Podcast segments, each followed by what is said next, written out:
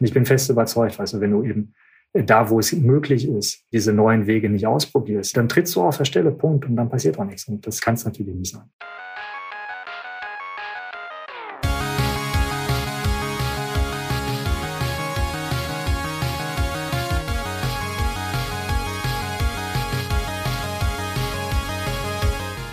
Herzlich willkommen zum Digital Pacemaker Podcast mit euren Gastgebern Uli Irnig und mit mir, Markus Kuckertz. Heute sprechen wir darüber, wie man New Work, also neue Arbeitsformen und Führungsmodelle in eher traditionell geprägten Umfeldern einführt. Zu Gast haben wir dazu Stefan Latuski, CEO des IT-Systemhaus der Bundesagentur für Arbeit. Ich freue mich, Stefan, dass du heute unser Gast bist. Ich freue mich, Markus, dass ich heute dabei sein darf. Stefan und seine Kollegen und Kolleginnen vom IT-Systemhaus sind die operativen IT-Dienstleister der Bundesagentur für Arbeit. Sie realisieren die Anforderungen an die IT der Bundesagentur und sichern den Betrieb der Vielzahl von Systemen. Das IT-Systemhaus ist einer der größten IT-Arbeitgeber im öffentlichen Sektor und hat für die Zukunft große Ambitionen. Und da kommen wir sicherlich auch gleich drauf, Uli. Zunächst möchte ich aber erstmal dich hier begrüßen. Und ähm, ja, wie immer habe ich natürlich eine Frage für dich mitgebracht. Uli, IT und New Work sind heute kaum noch zu trennen. Ich glaube, dafür stehst du ja auch ganz äh, besonders. Und deswegen finde ich die Frage ganz gut, kannst du dir als CIO äh, noch traditionelle Arbeitsformen und Führungsmodelle im IT-Umfeld eigentlich vorstellen? Also erstmal, hallo lieber Stefan, hallo lieber Markus. Äh, ich freue mich, dass wir heute hier wieder zusammen sind. Nee, geht eigentlich nicht mehr. Ne? Also ich glaube, die Erkenntnis ist ja auch jetzt in der Pandemie sehr stark gereift. Ne? Alles, was uns bis nach hier gebracht hat, wird uns nicht mehr in die Zukunft bringen. Ja, und das bedeutet halt logischerweise auch große Herausforderungen und halt auch Transformation, nicht nur für den CIO, sondern halt auch für alle Führungskräfte. Ja, und gerade wenn es ne, so neumodisch Servant Leader, ne, also derjenige, der die Mitarbeiter befähigt, der sie führt, nämlich eben mit Inspiration und halt auch mit gewissen Leitplanken, das ist viel wichtiger als alles zuvor. Jetzt kann ich sagen, naja, ich habe schon ein paar, das sieht man an meinen grauen Haaren oder an den fehlenden Haaren, schon ein paar Management-Styles hinter mir. Auch ich habe noch die ganz klassische Linie so ein bisschen erlebt, ne, so nach dem Motto, die Führungskraft weiß alles und sagt die Richtung. Aber gerade bei dieser Welt, die sich so schnell ändert und bei den vielen Perspektiven, die wir einnehmen müssen und halt auch die schnellen Veränderungen, die stattfinden, kann das gar nicht mehr funktionieren. Das bedeutet halt, diese Veränderung fängt bei jedem selber an. Ich glaube, das spüren wir gerade, wenn es um New Work geht, halt da die Basis zu schaffen, aber auch die Leitplanken zu geben, dass die Menschen, ich sag mal, in dieser Veränderungsreise sich immer gut aufgehoben fühlen.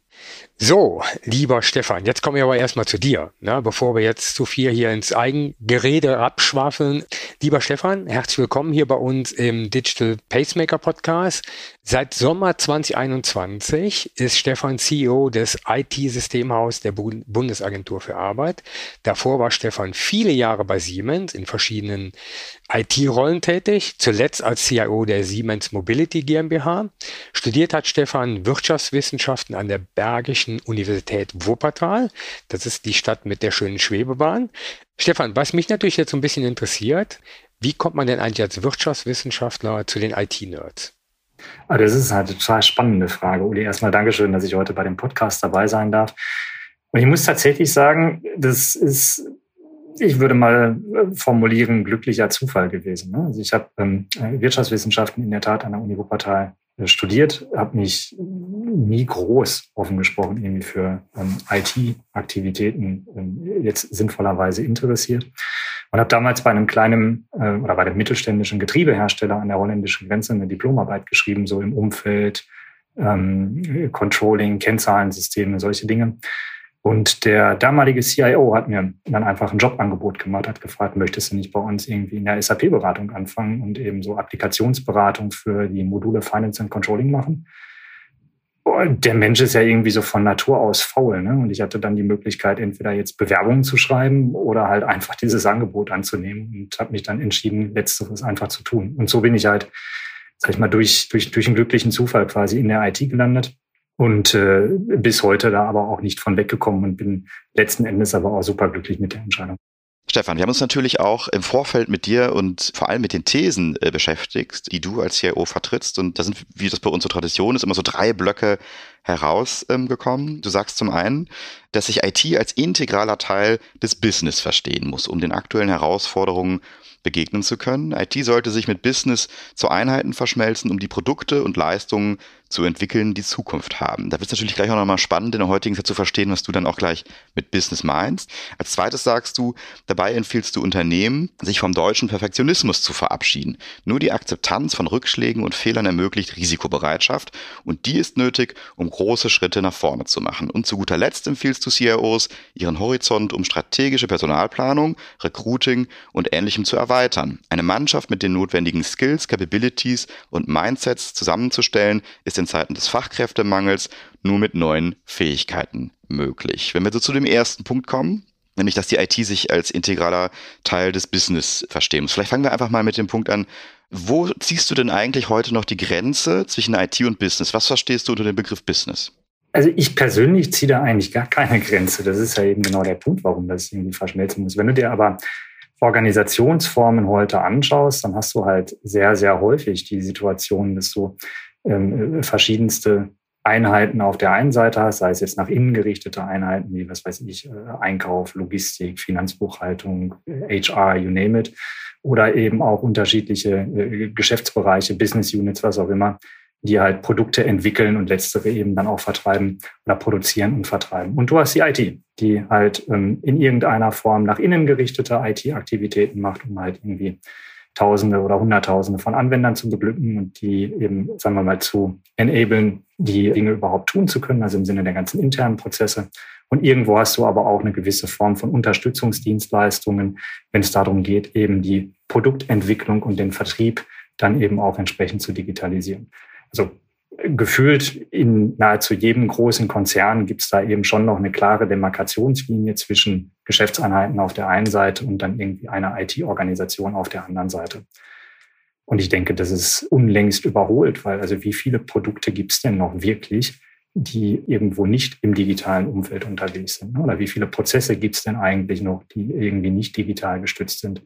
Selbst in eher traditionellen Organisationen wie jetzt eben der Bundesagentur für Arbeit wirst du da sehr, sehr wenige finden. Also warum muss ich Ablauf und Aufbau organisatorisch da eigentlich diese Demarkationslinien ziehen? Wir reden also von großen ähm, Organisationen, vielleicht auch von einer Art von Silohaftigkeit, die wir äh, alle erkennen, die in diesen großen Organisationsstrukturen arbeiten. Und nun bist du ja von einer deutschen Technologie-Ikone zur Bundesagentur für Arbeit gewechselt. Ich kann mir vorstellen, dass das eine ziemliche Herausforderung war. Wie bist du diese Neuorientierung ganz plastisch ähm, angegangen? Also natürlich war das eine große Herausforderung. Auf der einen Seite, glaube ich, ist es immer eine Herausforderung, wenn du von einem Konzern oder von einer großen Organisation in eine andere wechselst. Bei mir wird das natürlich nochmal, äh, ich sag mal, in zweierlei Hinsicht eine ganz spannende Situation, weil öffentlicher Sektor und Privatwirtschaft ist halt irgendwie doch sehr, sehr unterschiedlich in verschiedener Hinsicht. Und dann kannte ich eben auch das Portfolio und die Dienstleistungen einer Bundesagentur für Arbeit irgendwie persönlich überhaupt nicht. Also ich war mal, als ich 14 war oder so in einem Berufsinformationszentrum, aber seitdem habe ich also mit der Organisation oder mit der Behörde auch nie wieder Berührungspunkte gehabt. Ich muss aber sagen, und, da geht ein großes Dankeschön an die BA, äh, die haben mir ein super Onboarding hier unterbreitet. Ne? Also ich bin am 1.7.21 hier offiziell angefangen und hatte dann aber das große Glück, dass ich im Prinzip die Geschäftsführung des IT-Systemhauses offiziell erst zum 1.10. entsprechend übernommen habe. Das heißt also, ich hatte drei Monate lang Zeit, hier wirklich in die Tiefe der Organisation sozusagen einzutauchen. Das war echt cool. Ich habe immer so ein paar Tage pro Woche war ich im Prinzip irgendwo in der BA unterwegs gewesen, also in einem Jobcenter oder einer Arbeitsagentur oder bei der Familienkasse oder in irgendwelchen, ich sag mal, Verwaltungsabteilungen, was auch immer. Und konnte also Leute kennenlernen, habe die Prozesse kennengelernt, habe da äh, dann tatsächlich auch ein Stück weit mitgearbeitet, also mal irgendwie einen Tag am Schalter gesessen und Kunden äh, betreut oder beraten oder was auch immer. Und also, so kriegst du natürlich irgendwie ein super Gespür dafür, was in diesem Laden überhaupt passiert ne? und wie der tickt und was das so für Prozesse sind und was hier auch gut funktioniert und was vielleicht dann, sagen wir mal, nicht ganz so gut funktioniert. Das war schon wirklich cool. Und auf der anderen Seite ist das IT-Systemhaus natürlich irgendwie auch eine Riesenbude mit äh, fast 2000 eigenen Mitarbeitenden. Und auch da hatte ich gleichermaßen also die Chance gehabt, wirklich mal alle Teams kennenzulernen, ein Stück weit einzusteigen und zu verstehen, was haben wir eigentlich hier für ein Portfolio, wie sieht unsere IT-Landschaft aus, was ist die IT-Strategie, die bisher irgendwie verfolgt worden ist, etc. pp. Das war schon echt cool und diese drei Monate haben unglaublich gut getan, weil du hast also A, die Möglichkeit gehabt, dir natürlich so ein bisschen beim Netzwerk aufzubauen, du hast die Möglichkeit gehabt, wirklich mal zu verstehen, wie diese ganze Bude funktioniert. Und du hast natürlich auch einen ganz guten Blick dafür entwickelt, dann in den drei Monaten, wo im Prinzip Andockpunkte sind, dass sich eben auch Themen perspektivisch wirklich dann ändern, schräger verbessern müssen.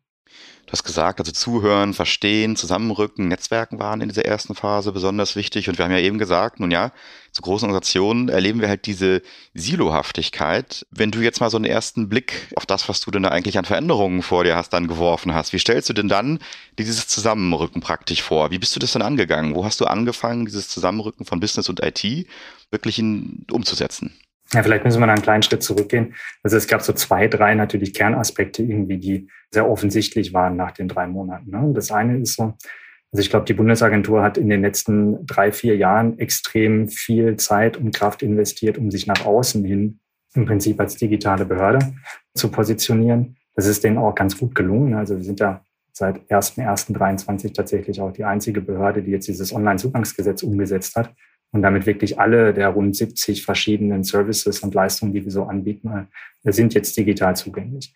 Du merkst dann aber auch, je tiefer du im Prinzip so in den Kaninchenbau einsteigst und je mehr du dich mit der Organisation als solches beschäftigst, dass halt hinter diesem digitalen Zugangskanal, der jetzt halt wirklich auch gut bereitsteht, nicht mehr viel kommt. Also der ganze Prozess im Prinzip, der nach der digitalen Antragsstellung kommt, also über die Prüfung des Antrags, Bewilligung des Antrags, Anordnung, Bescheiderstellung, bis dann halt irgendwo am Ende des Tages auch meine Leistung ausgezahlt wird.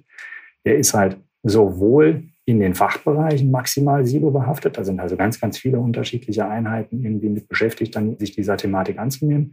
Und es ist eben aber auch gleichermaßen in der IT-Organisation so. Ne? Also wir sind halt schon Mitte 2021 eine sehr, sehr klassische Plan-Build-Run-Organisation gewesen, sprich also mit so einem zentral davor geschalteten äh, Demand-Management und dann einer großen Einheit, die Software gebaut hat und einer zweiten großen Einheit, die das ganze Zeug irgendwie äh, betreiben durfte. Und wenn du dann sagst, naja, eigentlich ist ja unser Anspruch, irgendwie Mehrwert für den Kunden, für die Kundin zu schaffen, sprich also möglichst kurze Durchlaufzeiten, möglichst viel Automatisierung irgendwie in dem Gesamtprozess. Und du überlegst dir dann, wie viele Einheiten sind da irgendwie am Ende des Tages beschäftigt ne? und wie viele unterschiedliche Prioritäten gibt's dann auch und äh, Ressourcendiskussionen und weiß der Geier nicht was alles. Dann kommst du relativ schnell irgendwie an den Punkt, dass das nur bedingt gut funktionieren kann. Und insofern haben wir also ähm, relativ zügig dann im Prinzip gesagt, wir müssen zwei Dinge jetzt machen. Wir müssen also wirklich den Fokus konsequent auf äh, Ende-zu-Ende-Digitalisierung, schräge Automatisierung lenken. Das Ganze eben im Prinzip auch aus, aus zwei Gründen heraus. Das eine ist halt wirklich so diese Erwartungshaltung auch vom Kunden. Ich meine, wir kennen das alle irgendwie heute aus dem privaten Umfeld. Ne? Wenn du irgendwie eine Zahnarztrechnung hast oder so, dann hast du halt eine App und dann scannst du da deine Rechnung ein und drei Tage später hast du irgendwie das Geld auf dem Konto. Bei uns kannst du das genauso schön machen. Nur der Prozess dahinter, der dauert halt nicht drei, sondern eher 30 Tage.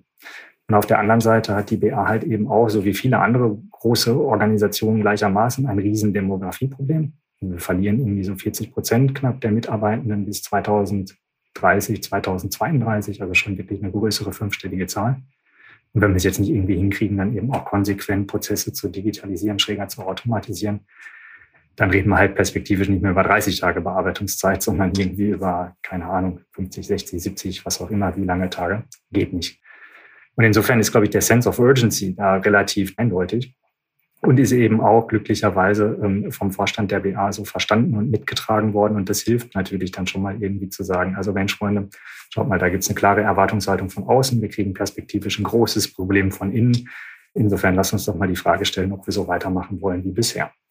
So, das ist der eine Punkt. Und der andere Punkt ist dann da eben auch, wie stellst du dich denn sinnvollerweise auf, um solche Dinge dann auch konsequenterweise anzugehen? Und da musst du dir eben schon die Frage stellen, macht das jetzt Sinn, irgendwie in so einer silo-behafteten Organisationsform weiter irgendwie die Dinge voranzutreiben. Und du merkst dann ja relativ schnell, dass also der Abstimmaufwand irgendwie in Richtung unendlich geht.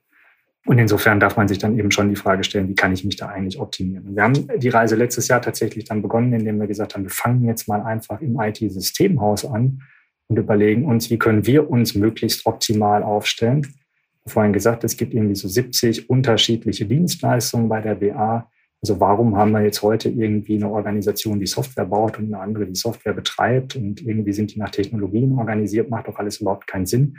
Wenn wir 70 verschiedene Services oder Leistungen haben, Oder du kannst auch sagen 70 verschiedene Produkte. Dann braucht man eigentlich 70 unterschiedliche Produkteinheiten, die sich genau darum kümmern, dann eben auch wirklich kontinuierlich dieses Produkt zu entwickeln, zu betreiben und zu optimieren. Und das ist das, was wir gemacht haben. Also wir haben eine neue Struktur geschaffen. Logischerweise jetzt nicht in 70 unterschiedlichen Einheiten. Das kannst du ja auch nochmal so ein bisschen irgendwie clustern. Aber am Ende des Tages hast du halt wirklich dann für jedes Produkt bei der BA jetzt auch ein dediziertes Team in der IT, die sich eben dann da auch vollumfänglich für verantwortlich fühlen. Und gleichermaßen beginnen wir jetzt eben auch diese Diskussionen auf der, auf der Business-Seite. Und wir sagen, auch hier müssen wir eigentlich aufhören, jetzt in Silos zu denken. Also irgendwie Leute, die sich eben um rechtliche Angelegenheiten kümmern, Leute, die irgendwie äh, ein Stück weit Produktentwicklung machen, dann Qualitätssicherung, was auch immer sondern auch da brauchst du irgendwie ein, ein, ein Team von Menschen, die kontinuierlich sich irgendwie Ende zu Ende für ein solches Produkt verantwortlich fühlen. Zugegebenermaßen, da sind wir jetzt noch nicht ganz so weit, aber auch da gibt es erste sehr, sehr konkrete Überlegungen, wie das aussehen könnte. Und man möchte das in Kürze pilotieren.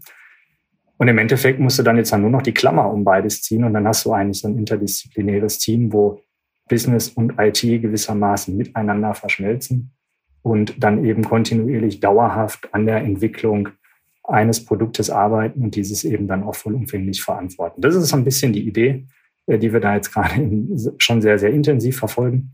Und du kannst das natürlich auch noch ein bisschen weiterspinnen und sagen, naja, also wenn das funktioniert, warum brauche ich dann eigentlich noch unterschiedliche Organisationsformen, um die ich irgendwie eine virtuelle Klammer ziehe? Warum packe ich die nicht sofort in ein Team? Das ist aber tatsächlich, muss man sagen, schon noch arg Zukunftsmusik. Ich denke, wenn wir in so einem kontinuierlichen Modus der interdisziplinären Zusammenarbeit kommen und das funktioniert, dann haben wir schon sehr, sehr viel gewonnen. Das klingt, ich sag mal, bekannt. Ne? Also wenn du jetzt mal ähm, von der BA zur Vodafone springst, dann haben wir auch solche interdisziplinären Teams, aber auch, oder wir nennen sie Fusion-Teams, ne? die halt zusammenarbeiten und gleichzeitig sich an gewissen Produkten und Services äh, orientieren. Für uns ist natürlich immer entscheidend, dass diese Services und Produkte sich irgendwie an Wert, sei es jetzt an tatsächlich Kundenzufriedenheit oder tatsächlich Wertsteigerung und so weiter orientieren, dass man so ein, wie sagen wir so schön, Value Stream dann auch tatsächlich in der Realität hat. Was sind denn bei euch die Services? Also wie misst du denn, ich sag mal, den Wert deiner Services? Also was die Währung, die da bei euch dahinter steht? Ja, also Customer Satisfaction oder, oder Kundenzufriedenheit ist für uns natürlich auch das, das aller, aller oberste Gut, keine Frage. Wir machen ja nichts irgendwie nur, äh, um uns damit selber zu beschäftigen oder so, sondern wir wollen ja wirklich Dienstleistungen bauen und eben auch anbieten, die am Ende des Tages den Millionen von Bürgern da draußen eben auch den größtmöglichen Nutzen bieten. Und wir wollen das eben auch im, ich sag mal, im Sinne der Zugänglichkeit so niederschwellig wie irgendwie möglich gestalten. Und das sind schon eben dann auch klar KPIs, die wir messen und an denen wir eben auch den Erfolg oder Misserfolg von entsprechenden Services dann am Ende des Tages messbar machen. Und wenn wir so ein bisschen in die IT reinschauen, dann ist für uns natürlich im Moment ein ganz, ganz großes Thema einfach auch Time to Market. Äh, wobei wir da eben aus der historischen Organisationsform einfach auch unglaublich viel Luft nach oben haben. Das muss man, glaube ich, der Fairness halber sagen. Wenn du aus einer ganz klassischen Organisation kommst, wo das heißt, jeder Demand wird erstmal irgendwie durchdrungen und analysiert und dann eingekippt und priorisiert und weiß der Geier nicht was alles dann hast du halt schon in so einer anderen Form der, äh, der Zusammenarbeit da, glaube ich, einen signifikanten Hub, eben auch Dinge deutlich schneller und deutlich besser zu machen. Und das ist auch dringend notwendig, weil wenn du schaust, was in Berlin gerade so passiert, also die Kollegen und Kolleginnen da in der neuen Koalition haben sich ja in den, in den Vertrag irgendwie 200 Mal das Wort Digitalisierung reingeschrieben. Es ist in dem letzten Jahr nicht ganz so viel passiert, aber jetzt merken sie halt, Legislaturperiode geht langsam zu Ende wachen die jetzt, also offen gesprochen, irgendwie alle auf und, und jetzt kommt unglaublich viel. Ne? Also jede Menge neue Gesetzesvorhaben kippen da jetzt gerade über uns hinein. Und da sind wir halt schon gezwungen, jetzt einfach auch super schnell zu reagieren und die Dinge dann irgendwie zur Umsetzung zu bringen, damit am Ende des Tages eben so ein Gesetz nicht nur im luftleeren Raum steht, sondern dass du eben auch ein klares Produkt hast, was das eben entsprechend stützt. Du hast eben ähm, beschrieben, wie du letztendlich die IT veränderst, in so einer klassischen wasserfallorientierten IT, die sich eben sehr stark auf Systeme und Services konzentriert oder fokussiert hin zu einer produktzentrierten IT und äh, auch, dass damit natürlich vor allem dann äh, von den Menschen, die in dieser Organisation arbeiten, sich vor allem eben nur mal diese Zusammenarbeit verändert. Das geht ja auf gar keinen Fall ohne Widerstände und wahrscheinlich sehr viel Unmut eine her. Ja, was, was kannst du da aus deiner Erfahrung aus der ersten Zeit sagen? Und gerade wenn wir vielleicht auch nochmal das Ganze unter die Überschrift setzen, CIO der Zukunft. Was braucht es denn, um damit umzugehen? Was tut man denn, um solche riesengroßen Organisationen einmal komplett zu verändern? Also erstmal muss ich, glaube ich, sagen, wenn man mit so einem Gerücht aufräumen, ne, würde ich sagen, dass irgendwie Behörden da besonders veränderungsresistent sind. Also ich behaupte jetzt einfach mal, die Veränderungsbereitschaft oder die Nichtveränderungsbereitschaft einer großen Organisation wie der BA ist jetzt auch nicht signifikant anders ausgeprägt wie die einer jeden anderen großen Organisation. Es ist immer irgendwie eine Handvoll Leute, die sagen, Mensch, cool, da passiert irgendwie was Neues, ich bin dabei. Also ganz, ganz viele Menschen, die sich erstmal irgendwie zurücklehnen und sagen, ich guck mal, was denn da so passiert. Und wenn das dann irgendwie für mich sinnstiftend ist und äh, ich da irgendwie einen Wert draus verstehen kann, dann bin ich auch dabei und ansonsten halt nicht. Und du hast halt irgendwie so eine kleine Menge an Menschen, 10, 20 Prozent oder so, die sind halt dagegen. Und da gibt es halt dann auch nochmal irgendwie so zwei Abstufungen. Die einen, die so, so passiv dagegen sind, ne? also die lächeln die irgendwie ins Gesicht und drehen sich dann um und machen irgendwas. Das ist ganz besonders schwierig. Und dann gibt es halt irgendwie so, die aktiv dagegen sind, also die auch wirklich dann so maximal irgendwie im Unmut kundtun. Das ist eigentlich gar nicht so schlimm, weil die sind schnell identifiziert und da kannst du dann ja eben auch gezielt drauf einwirken.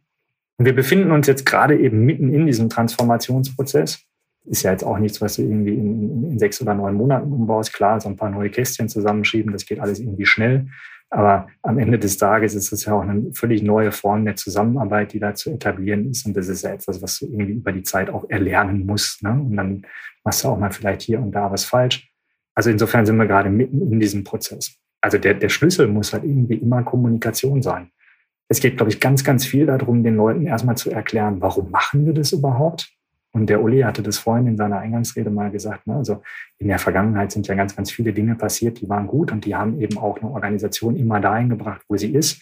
Und ich glaube, das musst du auch unglaublich wertschätzen, weil es geht ja nicht darum zu sagen, ey, das, was ihr in der Vergangenheit gemacht habt, war alles scheiße. Ganz im Gegenteil, das, was ihr in der Vergangenheit gemacht habt, war gut und das hat uns dahin gebracht, wo wir jetzt heute sind. Und das bringt uns aber nicht dahin, wo wir wollen. Und ich glaube, diese Vorteilsübersetzung, die musst du halt schon sehr, sehr klar und deutlich artikulieren und auch nicht nur einmal oder zweimal, sondern irgendwie so kontinuierlich wiederholen, bis das irgendwie auch der Letzte verstanden hat. Und dann nimmst du schon viele Kollegen irgendwie auf der Reise mit. Und es geht, glaube ich, auch sehr stark darum, immer wieder zu erklären, was ist denn jetzt der Vorteil daraus für die gesamte Organisation, aber vielleicht auch für den einzelnen Kollegen und die Kolleginnen? Was verbessert sich für dich persönlich dadurch, dass wir jetzt in eine andere Form der Zusammenarbeit gehen? Und ich glaube, dann kannst du über die Zeit kannst du schon irgendwie ziemlich viele Menschen auch mitnehmen, die dann bereit sind, diesen Weg auch zu gehen. Und bei denen, die es halt irgendwie dann immer noch nicht verstanden haben oder nicht verstehen wollen, äh, da gilt es dann am Ende des Tages, glaube ich, auch individuelle Lösungen zu finden. Ne? Also wer nicht will, der will halt nicht. Da kannst du dann noch so aktiv irgendwie sein und noch so viel versuchen. Und da muss man, glaube ich, eben auch in den Fällen dann sehr individuelle Gespräche führen und Lösungen finden. Und entweder committet sich dann jemand und wenn es halt gar nicht geht, dann muss man vielleicht auch Hilfestellung geben, eine neue Rolle im Unternehmen oder im Zweifelsfall auch außerhalb des Unternehmens zu finden. Ne? Markus, ich habe da immer noch so ein bisschen das Bild auch von Gartner im Kopf, ne? Äh, gerade die äh, vier Positionen des Changes, ne? also die Sitzer, die Geher, die Jogger und die Läufer. Ne? Also es, es geht ja weniger darum, alle direkt zum Läufer zu machen, sondern jeder in seiner Position abzuholen oder jede, ja, und in die nächste Position zu bringen. Weil dann kommt Bewegung rein. Ne? Und dann bin ich 100% bei dir, Stefan.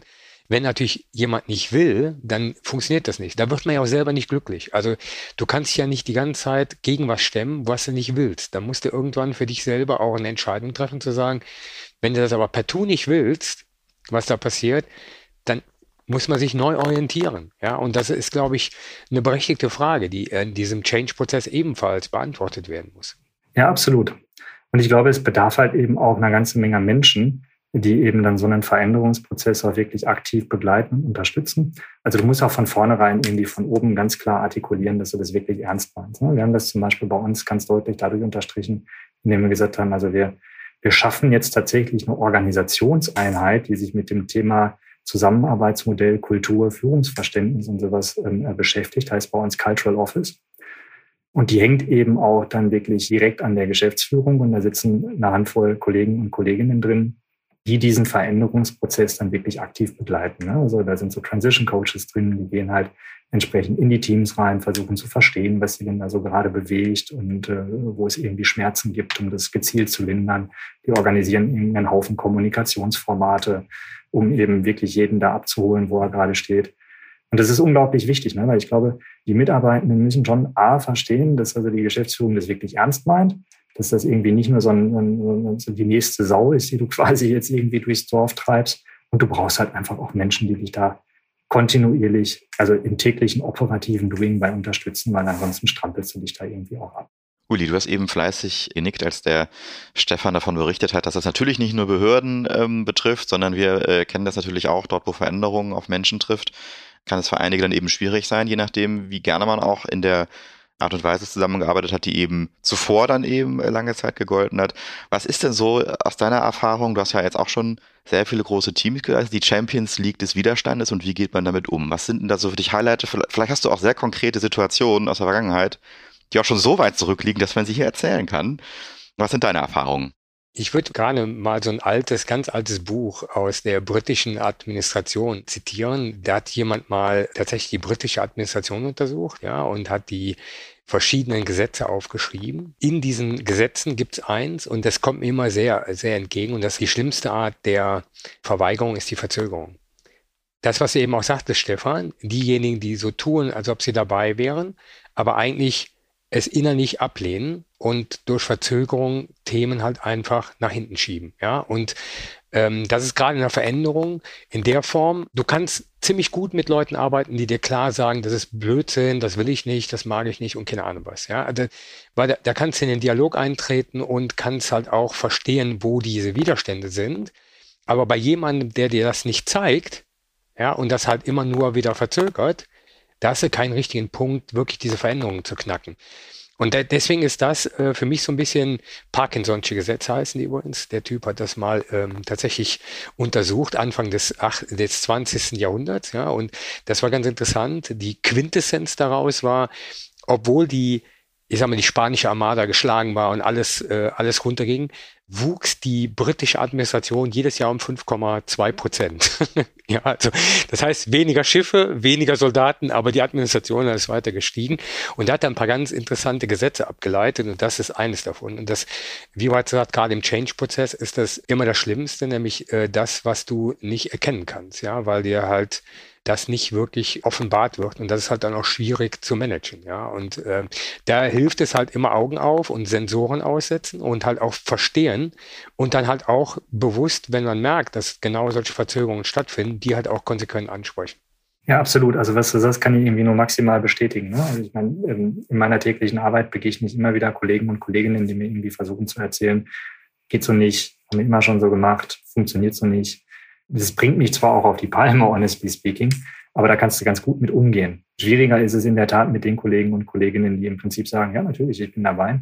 Und dann irgendwie so versuchen, unter dem Radar irgendwie doch wieder ihre eigene Suppe zu kochen und sich so, ich sag mal so, so Schlupflöcher suchen oder irgendwie sowas. Und dann halt so unter dem Mantel des Changes doch keine Veränderung initiieren und versuchen irgendwie darunter dann wieder alte Strukturen zu etablieren. Das ist echt schwer.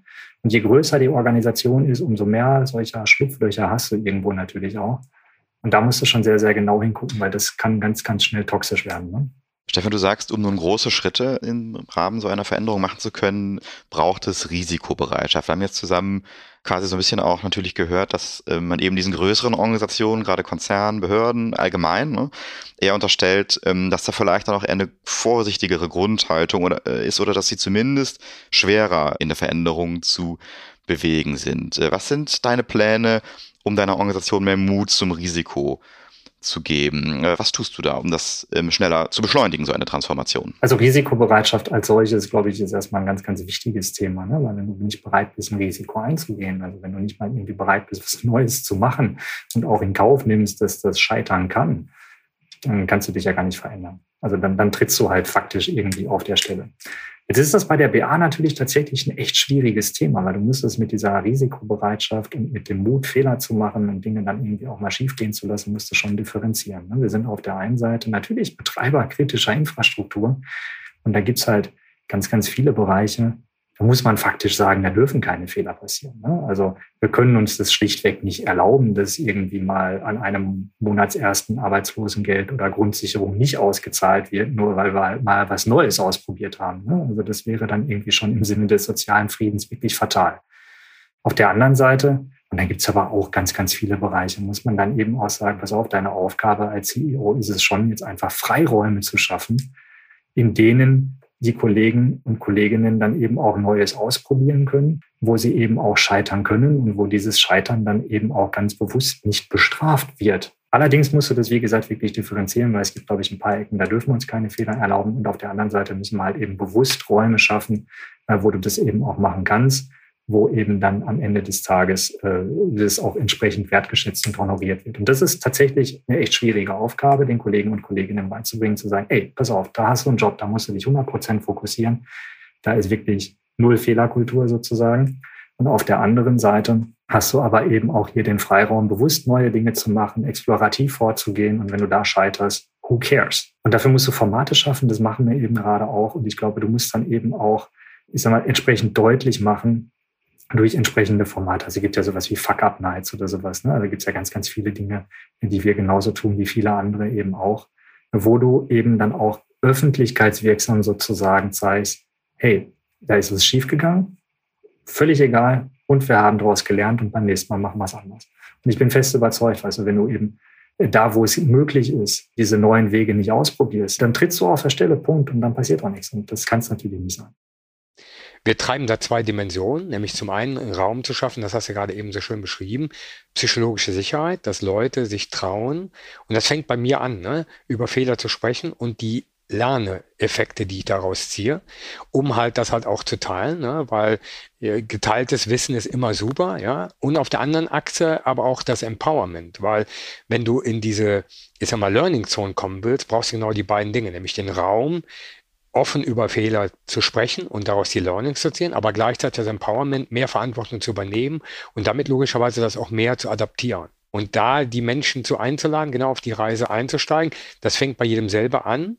Die Führungskräfte sind ein großer Multiplikator ja, ne, und äh, Katalysator gerade in, in, dieser Reise, diesen Raum zu schaffen. Ja, und dann halt die Formate, wie du beschreibst. Ja, absolut. Also du hast glaube ich, das, also das Stichwort psychologische Sicherheit besser kannst du es ja eigentlich gar nicht beschreiben. Ne? Und das ist ja eben genau diese Kombination aus, jeder darf irgendwie offen sprechen und kann eben auch offen die Dinge ansprechen, die passieren. Jeder wird akzeptiert, wie er ist. Und vor allem aber eben hast du eine gesunde Fehlerkultur, wo sich niemand irgendwie bestraft fühlt oder, oder bestraft wird, besser gesagt, äh, wenn denn da mal wirklich was schief geht. Und klar, also du kannst die beste Signalwirkung, die du irgendwie dann erzielen kannst, ist, indem du selber genauso anfängst. Also die Ausbalancierung aus einer Fehlerkultur mit Freiräumen für den einzelnen Mitarbeiterinnen oder die Mitarbeiterin. Kommen wir in die Praxis von euch beiden nochmal, weil das ist eine schöne Gelegenheit, mit so zwei erfahrenen CIOs hier zu sitzen. Und die Frage, die mir da natürlich einfällt, wo habt ihr für euch jeweils die Situation gehabt, dass diese Balance besonders gut gelungen ist? Also so ein, so ein, so ein richtig großer Erfolg, vielleicht das, wo ihr auch gar nicht damit gerechnet habt, es vor allem in so einer Veränderungssituation dann auch gut klappt? Oder auf der anderen Seite, und das ist immer die schwierige Frage, wo habt ihr denn da für euch vielleicht einen großen Fail erlebt und was habt ihr daraus gelernt? Wer von euch beiden möchte gerne starten? Komm, ich fange mal mit dem großen Fail an, ja. Was ich so bei mir selber feststelle, ist natürlich immer, ich bin sehr ungeduldig, ja. Und diese Ungeduld ist auch im Prinzip ein Großteil meiner Energiequelle und auch meines Treibers. Als ich so junge Führungskraft war, habe ich natürlich versucht, mit Logik die Menschen zu begeistern und ihnen zu erklären, wie sowas funktioniert und wie sowas alles zusammenhängt und keine Ahnung was. Und da habe ich mich oft wiedergefunden, dass ich ganz weit vorne war, aber irgendwie gar keiner hinter mir. Ja, so und da habe ich halt viele Menschen abgehängt, weil durch diese Ungeduld und durch diese reine Logik, aber wir wissen ja selber, ne, Menschen tickern nach Emotion, nach Kopf, ja, und in der Mischung beides, ja, und halt wichtig ist bei, und das ist zumindest mein größtes Learning daraus, dieses Verständnis und dieses Einschwören auf diesen gemeinsamen, ich sag mal, gemeinsamen Nenner des Warums. Früher haben wir immer gesagt, was ist der Antrieb, die Burning Plattform und so weiter. Aber auch dann die Zeit zuzulassen, dass wirklich alle nochmal reflektieren und darauf einzugehen. Und das waren so meine größten Fails, ne? dass ich immer ganz weit vorne alleine war und irgendwie gar keiner hinter mir, ja. Ich muss gerade so lachen innerlich, ne? Also gerade hier vor allem auch der, bei der BA passiert mir das, was du gerade sagst, ist mir tatsächlich jetzt in den letzten Monaten immer mal wieder passiert. Und das ist das so, ja, Veränderung ist ein Marathon, alles gut, aber versuchst du halt trotzdem irgendwie in unter zwei Stunden zu laufen und stellst dann halt irgendwie fest, dass ähm, hinter dir nicht mehr ganz so viele Kollegen und Kolleginnen sind. Und dann äh, sind das tatsächlich immer genau diese Punkte, wo du mal innehalten musst, wo du reflektieren musst und warten musst, bis irgendwie so der Rest wieder aufgeholt hat. Und wenn du das nicht tust, ist das natürlich schon fatal. Und ich glaube, insofern ähm, gibt es da immer wieder Fails. Ich kann ja auch ein Beispiel irgendwie nennen ähm, aus meiner Vergangenheit bei der, bei der Firma Siemens. Das ist ja kein, kein großes Geheimnis, dass irgendwie die Siemens Mobility 2017 sich mit einem anderen französischen Bahnhersteller zusammentun wollte, ging ja auch irgendwie groß durch die Presse. Und ich war damals als äh, frisch gebackener CIO sozusagen Teil dieses äh, Mergers and Acquisition Teams dort, was regelmäßig bei den Kollegen in Paris war, aber eben auch da in Brüssel vor Ort und so, um halt diesen Deal irgendwie einzufädeln. Und wir waren so voll in so einem Tunnel. Ne? Also wir haben so richtig Gas gegeben und haben halt irgendwie total darauf hingearbeitet, dieses Thema dann jetzt irgendwie auch hinzulegen und haben komplett ignoriert, was da irgendwie um uns herum passiert ist. Ne? Also ich meine, die damalige EU-Kommissarin hat sich sehr, sehr früh irgendwie öffentlichkeitswirksam gegen diesen Deal ausgesprochen, dass das hätte klingeln müssen. Ne? Also du hättest irgendwie schon unlängst verstehen müssen, Mensch, also du rennst da gerade irgendwie voll ins Verderben, das wird nichts, weil die haben sich so dermaßen positioniert, aus der Nummer kommt es eigentlich gar nicht mehr raus. Aber völlig egal, ne? immer weitergemacht bis zum letzten Tag.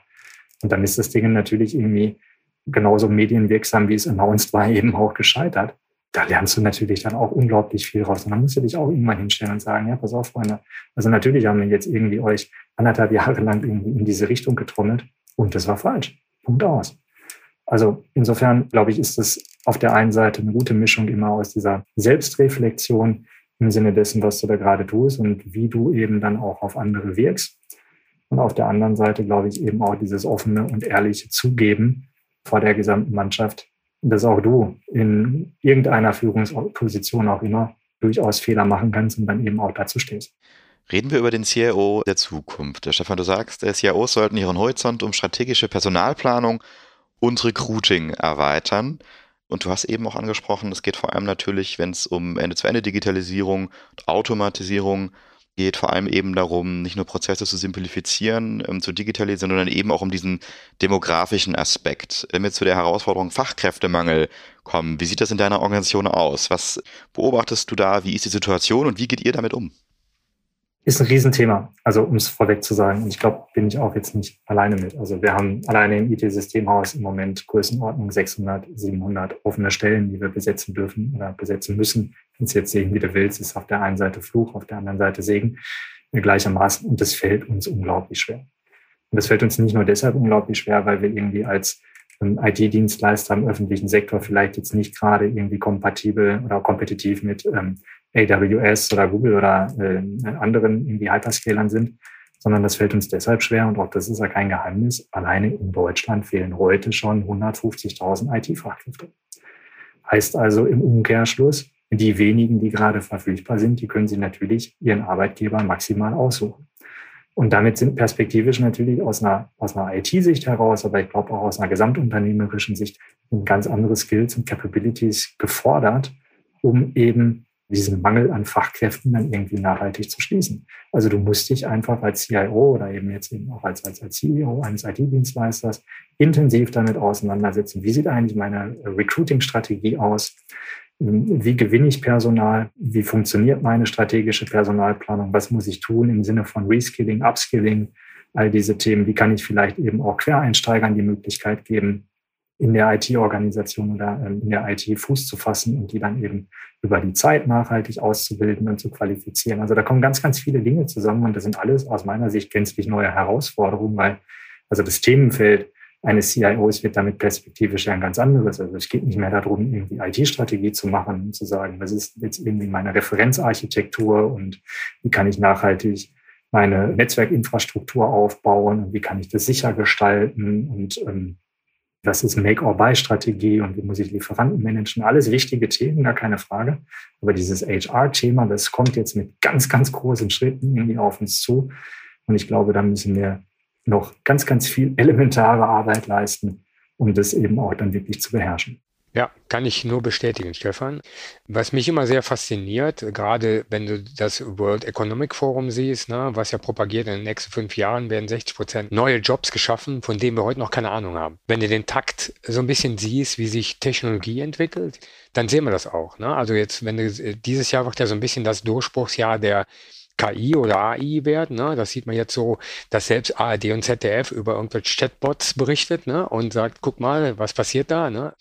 Ich glaube, da sind wir jetzt gerade in so einem perfekten Sturm. Und das ist halt nicht mit schulischen Leistungen oder mit dem Bildungsauftrag, den heute unsere Schulen haben, irgendwie zu kompensieren. Da geht es darum, tatsächlich die Leute da abzuholen, wo sich bewegen. Ne? Also wenn wir nach Developern suchen, dann muss in den Developer-Foren sein. Da darfst du nicht irgendwie eine Stellenausschreibung. Das heißt aber nicht nur für dich als CIO ist das eine große Änderung, sondern auch für alle HR oder Personalwesen ist das eine ganz, eine ganz neue Situation. Und die Erwartung des potenziellen Kandidaten Feedback-Angebot, Preis zu bekommen, ist genauso wie im digitalen Leben. Ich schicke was ab, ich kriege eine Response und weiß, ich bin dabei oder ich bin nicht dabei. So und jetzt nehmt euch alle mal so ein Stück weit zurück und reflektiert mal, wie das in, in den verschiedenen Unternehmen ist. Da gibt es noch viel aufzuholen. Und das ist halt unsere Aufgabe, ja. Ja, absolut. Ich meine, du sprichst da ein super wichtiges Thema. Ne? Vor ein paar Jahren war die Situation ja im Prinzip mal so, wenn du halt einen Entwickler oder einen Architekten oder was auch immer gebraucht hast, hast halt eine Stellenanzeige irgendwie gepostet, die ist auf ein paar Online-Portalen dann irgendwo ähm, veröffentlicht worden und hast du halt irgendwie einen Haufen Bewerber gehabt und dann hast du dir den besten ausgesucht. Heute verkaufst du dich als Unternehmen potenziellen Kandidaten und die musst du erstmal finden, weil die äh, toben sich jetzt nicht zwingenderweise irgendwie auf den, auf den Stellenbörsen dieser Welt aus, sondern die sind in Foren, die sind in den sozialen Medien, die sind sonst irgendwo unterwegs. Und du musst aktiv auf die Suche gehen und du musst dich diesen potenziellen Kandidaten also regelrecht verkaufen. Und das ist aus einer HR-Sicht heraus irgendwie eine völlig andere Art und Weise, Rekrutierung zu betreiben, wie man das vielleicht noch vor ein paar Jahren gemacht hat. Und auch die IT-Organisation oder die Führungskräfte der IT-Organisation werden ja dann jetzt zunehmend eigentlich zu Vertriebsmitarbeitern, wenn du das so sagen möchtest. Ja? Und dieses Skillset, das äh, ist halt ein gänzlich anderes, wie das, was wir noch vor ein paar Jahren irgendwie brauchten. Das heißt ja umgekehrt, es geht also nicht nur um Recruiting, sondern der Fokus geht vielleicht auch, wenn ich denn mal meine Mitarbeiterin oder meinen Mitarbeiter in der Organisation habe, um Talent Retention. Und das ist natürlich dann ja auch eine Aufgabe, die der CIO aufgreifen muss, die gerade eben in so einem Umfeld, wo jemand sagt, ich bin heute weg und zum nächsten ersten fange ich dann wieder woanders, ähm, sehr gut an, eine ziemlich große Herausforderung. Was kann man denn da als CIO machen, um einem Mitarbeiter, der jetzt dann sich dafür entschieden hat, für die eigene Organisation äh, zu arbeiten, wirklich ähm, an sich zu binden und langfristig eben auch zufrieden zu halten? Total spannende Frage. Und jetzt schlägst du natürlich auch wieder so ein bisschen die Brücke zu dem ursprünglichen Thema New Work. Wobei man der Fairness halber sagen muss, das ist natürlich nicht alles. Das ist erstmal so Grundvoraussetzungen. Ne? Also Flexibilität, freie Arbeitsplatzwahl, Homeoffice, welche Corporate Benefits auch immer. Also das ist irgendwie erstmal alles so grundlegende Voraussetzungen. Wenn du da irgendwie nicht mitspielen kannst, dann brauchst du sowieso gar nicht erst anfangen. Ne? Also wenn du heute irgendwie irgendwo hingehst und sagst, hey, möchtest du Softwareentwickler für mich werden, aber du musst fünf Tage die Woche in Nürnberg vor Ort sitzen, brauchst du gar nicht fragen. So, und die Frage, wie bindest du die Kollegen also wirklich nachhaltig? Aus meiner Sicht sind es zwei äh, ganz wesentliche Themen. Das eine ist, du musst den Kollegen und Kolleginnen die Möglichkeit bieten, sich kontinuierlich weiterzuentwickeln und wirklich kontinuierlich zu lernen was auch immer. Also es muss ja jetzt nicht heißen, dass du jede zwölf Monate dann einen höherwertigen Posten oder was auch immer hast, aber du musst eben die Möglichkeit geben, dass sie sich permanent mit neuen Themen beschäftigen können, dass sie neue Dinge erlernen und dass sie einfach dann wirklich so eine Personal Growth Journey haben sozusagen. Und das andere ist, du musst sie ganz klar vermitteln, was der Sinn der jeweiligen Tätigkeit ist. Also das ist viel, viel wichtiger geworden wie vielleicht noch vor ein paar Jahren, dass also ganz klar ist, was ist eigentlich der Sinn, der Zweck, die Daseinsberechtigung der jeweiligen Organisation, der Unternehmen, des Unternehmens und muss das runterbrechen und sagen, ey, dein Job, was auch immer du machst, du baust jetzt Software oder whatsoever, du trägst auf diese und jene Art und Weise zu genau diesem großen Ganzen dabei. Wenn du diese beiden Dinge vernünftig beherrschst und gut bespielst und ich sag mal, du hast ein Umfeld, in denen die Kollegen und Kolleginnen arbeiten können, was weitgehend vergleichbar ist, was heute eben Marktstandard ist, dann hast du ganz gute Chancen, eben auch Talente zu behalten. Ja, definitiv. Und du unterscheidest es schön. Ne? Purpose ist ein ganz wichtiger, ein wichtiges Element. Und was wir gerade sehr stark sehen, ist gerade vor allen Dingen in Richtung Sustainability. Also was ist der Beitrag für den Planeten? Ja, also was ist die höhere Ordnung, die ich mit meiner Arbeit logischerweise erfüllen kann oder wo ich einen Beitrag zu leisten kann, die nicht nur hier mal ein Stück Software, sondern ich bringe tatsächlich einen Beitrag für meinen CO2-Footprint oder dass unser Planet weniger Plastik braucht oder whatever. Ja, also und das merkt man schon intensiv. Also vor allen Dingen, wenn du heute mit, äh, wir machen immer so ein, so ein schönes Shadowing mit Gen Z-Leuten, Stefan. Also das heißt, ähm, die laufen dann mal einen Tag mit mir ähm, durch den Tag, ja. Ich bin mir nicht sicher, ob die danach noch CIO werden wollen, aber sie machen es trotzdem, ja. Und das ist so ein Reverse Mentoring, ja. Also, ne, also ich sag mal, du siehst halt Stellenwerte, die in der Generation gelten, sind deutlich andere als jetzt bei den Babyboomern oder bei der Generation Y oder sonst irgendwas. Ne? Und ich glaube, gerade was die Talente der Zukunft angeht, das ist halt auch wichtig, als Führungskraft zu verstehen und das halt mit zu adaptieren und sicherzustellen, dass du damit logischerweise attraktiv bist.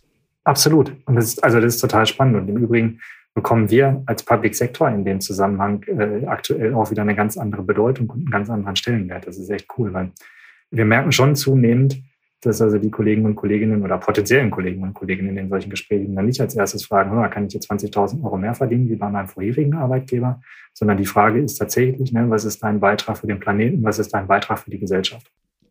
Lasst uns abschließend noch einen Blick ähm, genau in die andere Richtung werfen, nämlich was wünschst du dir für die nächste Generation äh, von IT-Mitarbeiterinnen und Mitarbeitern? Also wenn du jetzt CVs in die Hand bekommst und auch zukünftig, welche Fähigkeiten und Kompetenzen sind in Zukunft wichtig? Äh, worauf schaust du da ganz besonders?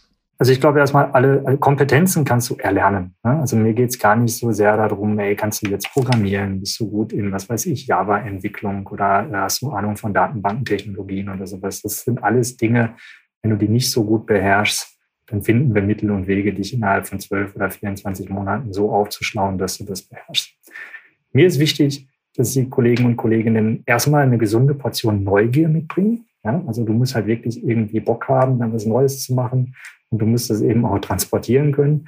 Das Ganze gepaart, glaube ich, mit, äh, mit einem Stück weit Skepsis, ne? weil es ist immer wichtig, irgendwie den Status quo zu hinterfragen, die Dinge auch mal zu challengen und bewusst so zu akzeptieren, wie du sie irgendwie vorfindest.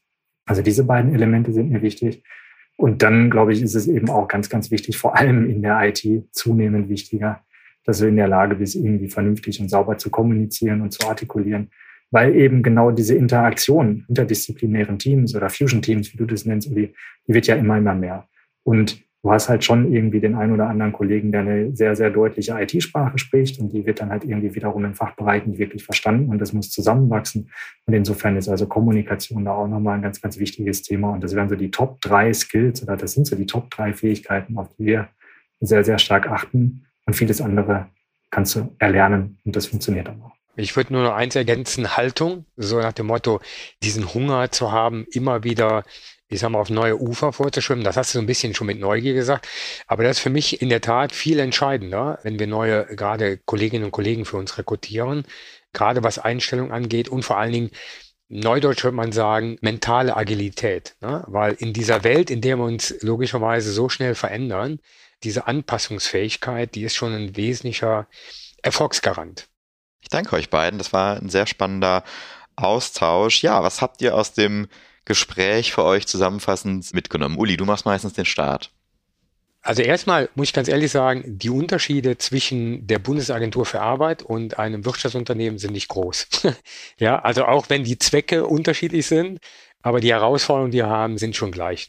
Unser Auftrag ist auch gleich, das ist auch ganz interessant, nämlich einerseits für die Gesellschaft, aber auch für den Planeten logischerweise einen deutlichen Mehrwert zu schaffen und dass Digitalisierung nirgendwo halt macht. Dieses, früher hieß es immer Digital Core, also wirklich von oben bis unten, von rechts nach links, von rauf runter. Das war spannend zu hören. Und wie bereits gesagt, das Leben eines CIOs, und das hat Stefan nochmal sehr gut unterstrichen, ist the best place to be. Dem kann ich mich weitgehend nur anschließen. Also mir hat es riesen Spaß gemacht, heute dabei zu sein ähm, und mich mit euch auszutauschen. Und ich finde, solche Unterhaltungen haben ja irgendwo immer auch so ein bisschen so eine therapeutische Wirkung, wenn man das so sagen will.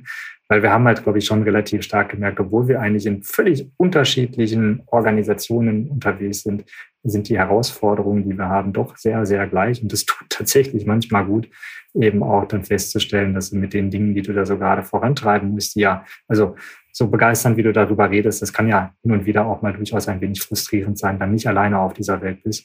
Und insofern vielen, vielen Dank, Uli, für den Austausch und auch dir vielen Dank, Markus. Ja, danke dir. Therapeutische Wirkung, das bringt es genau auf den Punkt, Uli. Das war wahrscheinlich genau das, was uns im Jahresreplik gefehlt hat. Das ist es doch eigentlich, was wir hier alle zwei Wochen bewerkstelligen. Danke dir dafür, Stefan, um das nochmal gut äh, zu frame. Ähm, Stefan, wir haben eine Tradition. Ganz am Ende einer jeden Folge äh, stellen wir unserem Gast immer nochmal eine ganz besondere Frage, die eigentlich so von Folge zu Folge fortgetragen wird. Und es hat eigentlich gar nicht immer nur was mit der Rolle zu tun und mit der Funktion oder mit deinem Fachwissen, das du hast, sondern eigentlich was mit dir ganz persönlich. Und du hast eben schon gesagt, ne, Sinn, Zweck, Daseinsberechtigung der eigenen Rolle ist ein ganz wesentliches Element. Und deswegen eigentlich die Frage ähm, an dich, ja, wofür stehst du morgens auf? Um zu wachsen ganz einfach gesprochen. Also ich, ein guter Tag ist immer ein Tag, wo ich irgendwie was entweder über mich oder über meine Umwelt, über mein Umfeld lernen durfte. Und wenn ich irgendwie ein bisschen gewachsen bin, egal in welcher Hinsicht, dann war das ein guter Tag und dafür stehe ich morgens auf. Danke dir. Ja, Stefan, magst du uns zum Abschluss, beziehungsweise unseren Zuhörerinnen und Zuhörern, noch verraten, wo sie vielleicht noch mal mehr von dir erfahren könnten zu den Themen, über die du heute gesprochen hast und wo sie vielleicht auch mit dir in Kontakt treten können, wenn sie das ein oder andere Thema vertiefen möchten oder vielleicht sogar für die Bundesagentur im IT-Umfeld arbeiten möchten? Ja, selbstverständlich. Also der einfachste Weg, mit mir persönlich in Kontakt zu treten, ist über die sozialen Medien, allen voran LinkedIn. Da habe ich ein Profil, auf dem ich sehr, sehr aktiv bin und eben auch, glaube ich, jedem Rede und Antwort stehe. Wenn man mir da folgt, kann man auch, glaube ich, einen ganz guten Eindruck gewinnen, was wir da so Tag für Tag und Woche für Woche machen. Also insofern kann ich das auf jeden Fall nur jedem wärmstens ans Herz legen. Und ansonsten haben wir natürlich auf ähm, unserer Internetseite äh, des IT-Systemhauses da auch sehr, sehr umfangreiche Informationen, wer wir eigentlich sind, was wir alles so machen, welche offenen Stellen es da gerade eben so gibt. Und das kann ich natürlich jedem, der da ein gewisses Interesse für hat, natürlich auch nur wärmstens ans Herz legen. Aber am allerbesten ist einfach mit mir direkt in Kontakt zu treten über die sozialen Medien. Ich danke dir und auch nochmal, dass du heute unser Gast warst. Ähm, das war der Digital Pacemaker Podcast zur Frage, wie etabliert der CIO der Zukunft neue Arbeitsmodelle in traditionell geprägten Umfeldern. Unser Gast dazu war Stefan Latuski, CEO des IT-Systemhaus der Bundesagentur für Arbeit. Wenn ihr weitere Informationen zur Folge haben möchtet, schaut bitte wie immer in unsere Show Notes. Dort findet ihr die weiterführenden Links. Und wenn ihr Fragen habt oder mit uns diskutieren möchtet, nutzt die Posts und Kommentarfunktion auf LinkedIn. Wir freuen uns aber euer Feedback oder ja, eure Erfahrungen zum Thema oder vielleicht auch Dinge, die ihr anders seht als das, was wir heute besprochen haben. Ja, und mir bleibt zu sagen, äh, vielen Dank Stefan, vielen Dank Uli. Der Digital Pacemaker Podcast erscheint alle 14 Tage am Dienstag bei Spotify, Apple und überall, wo du Podcasts bekommst. Klicke jetzt auf den Follow- oder Abonnieren-Button, wenn du keine Folge verpassen möchtest. Euch eine gute Zeit und auf bald, euer Uli und Markus. Rock'n'Roll.